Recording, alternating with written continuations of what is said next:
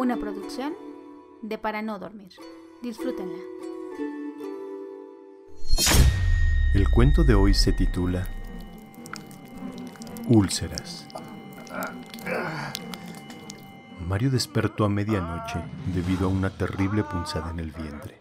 Se retorció sobre sus sábanas que ya estaban empapadas en su sudor. Sus gemidos apagados despertaron a su esposa, quien se giró para revisarlo. No era de los tipos que se quejara a menudo. Debía de tratarse de un dolor en verdad fuerte como para tenerlo en ese estado.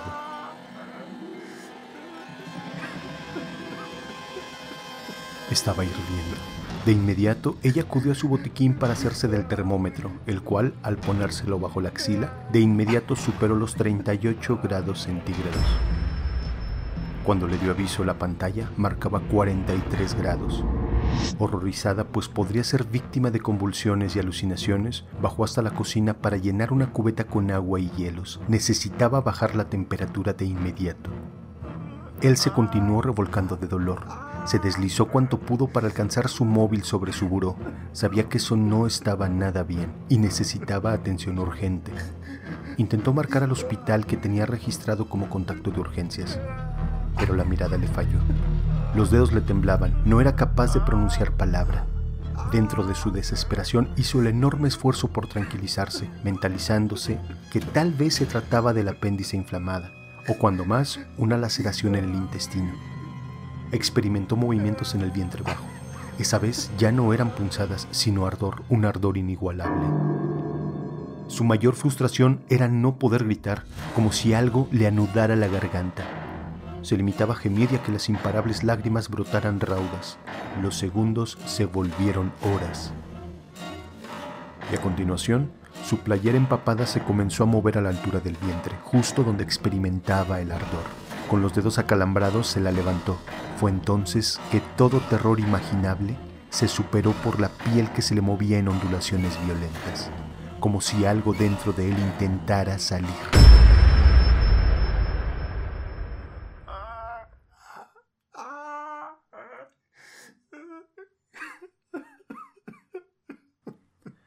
La desesperación lo llevó a empujar con ambas manos hacia abajo con toda la intención de contenerlo. La mirada nublada le engañó, impidiéndole ver con certeza cómo la piel se le tornaba purpúrea. Se trataba de un sangrado interno, además de los tejidos de la piel rasgándose desde dentro hacia afuera.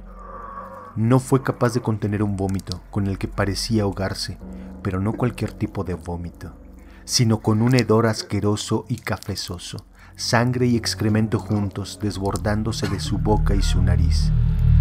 La peste y el sabor le orillaron a vomitar de nueva cuenta, siendo esta vez en mayor abundancia.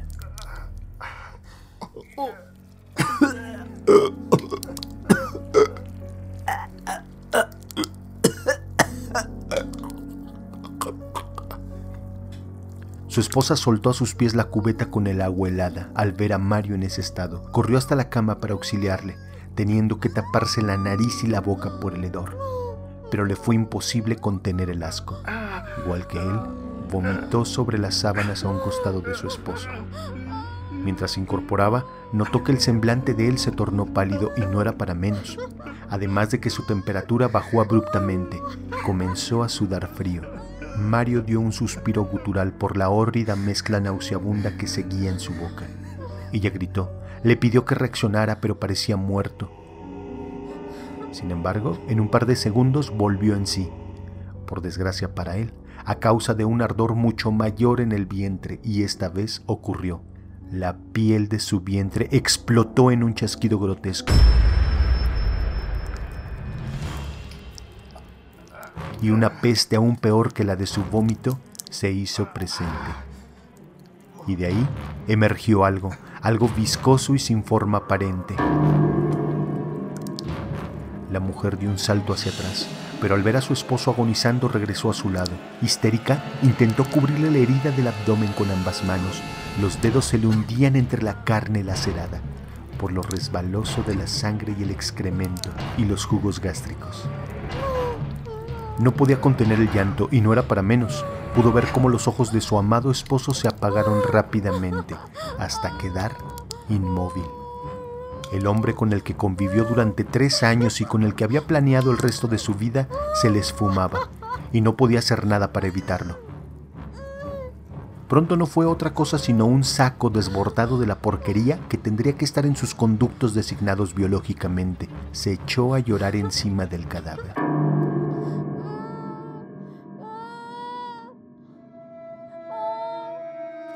El aroma la orilló a tener que salir de la habitación, pero se detuvo al escuchar un chillido lastimoso, seguido de chasquidos viscosos.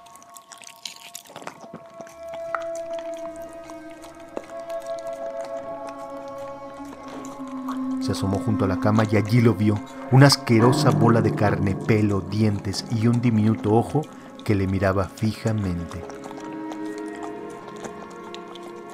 Empapado en la sangre y las heces de su recién difunto esposo.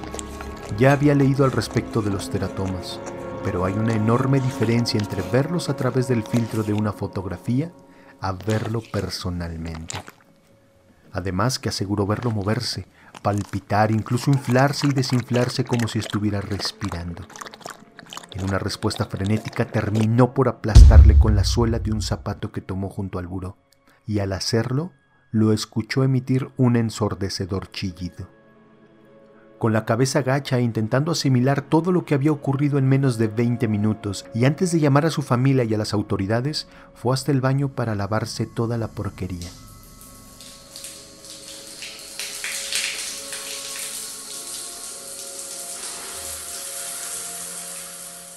El agua tibia resbalándole por el cuerpo le causó cierto confort. Sintió un movimiento en el vientre bajo que le hizo doblarse de dolor y caer de rodillas, sobre el agua encharcada a sus pies. No pudo gritar, salvo emitir un gemido desesperado por lo que se movía dentro de ella.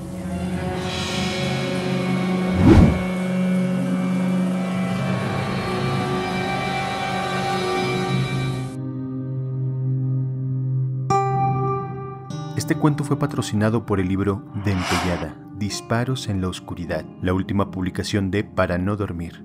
No olvides seguirnos en nuestras redes sociales, tanto en Instagram, Facebook y YouTube. Los enlaces están en la descripción. Muchas gracias.